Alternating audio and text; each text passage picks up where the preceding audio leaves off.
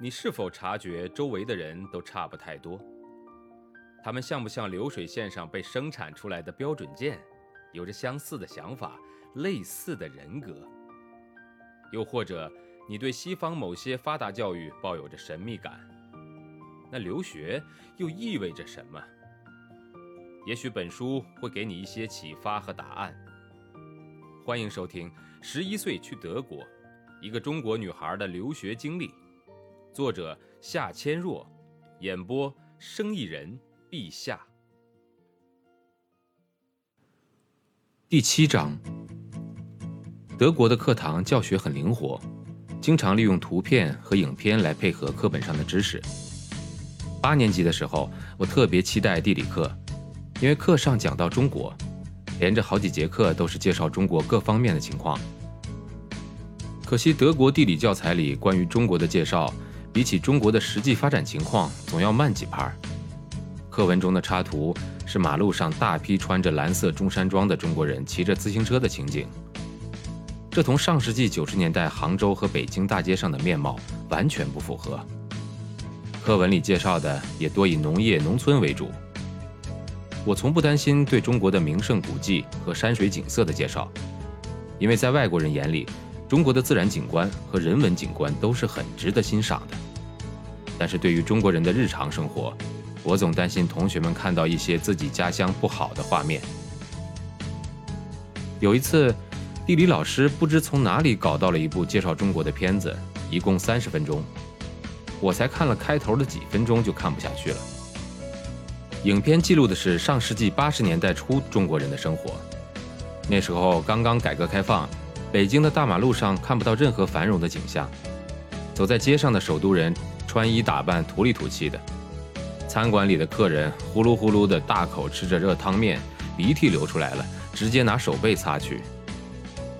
片子的一半都是介绍农村的生活，农民家里只有几件很不像样的家具，锅碗瓢盆都摆在锅台上，家里人下地干活，小孩子就在稻田边自己玩耍。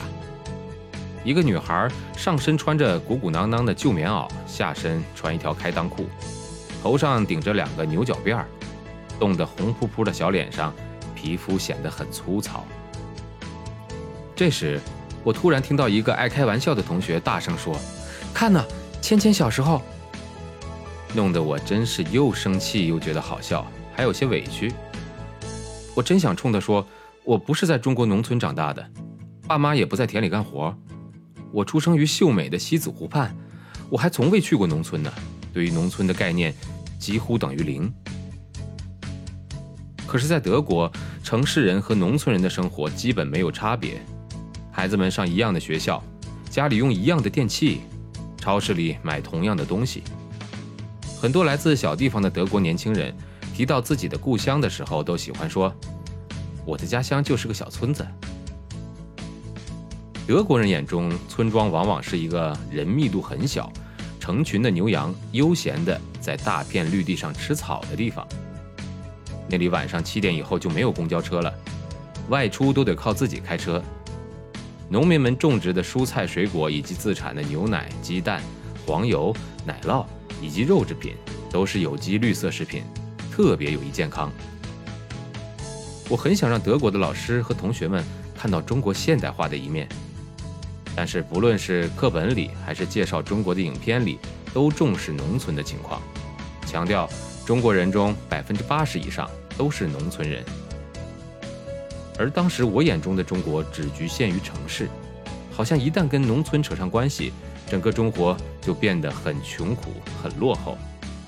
虽然觉得很丢面子，但是影片中中国农村人和城市人那种生活上天与地的差别，让我感到很震惊。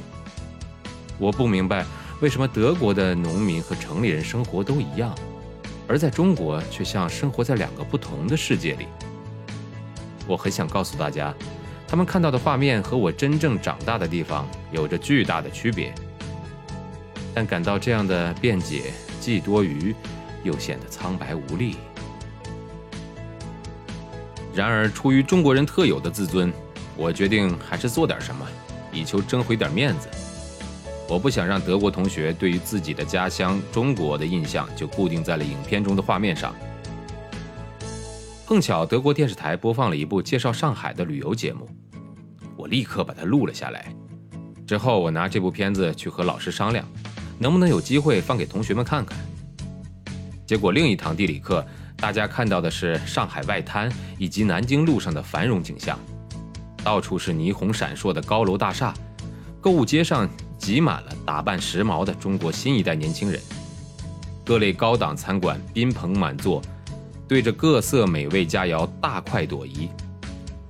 我明明知道拿一段为旅游者拍摄的广告宣传片来说明中国的真实情况，多少有点像是在同学们和老师面前抖开了一块遮羞布。不过那一节课后，我还是感到心里多少平衡了一些。播放的时候，我不断安慰自己，播放的画面也是真实的。我当时产生了一个愿望，就是希望有一天，不论在中国的什么地方、什么方面，展现在世人面前的画面都是值得赞许的，都能给人留下好的印象。这样我就不用那么辛苦地替自己的国家遮遮掩掩了。不过这次的地理课，实实在在地冲击了我虚荣的面子。让我第一次看到了中国农村的真实图景，看到了自己国家真实的一面。不知为什么，在中国好像农民始终就被看成是低人一等，这种意识也莫名其妙地植根于自己的脑海里，从而在下意识的反应中透露出了对农民的歧视。如果不是这堂地理课，我可能还生活在被人为编织起来的虚幻当中。本集的演播告一段落，感谢您的收听，欢迎关注生意人陛下的其他节目。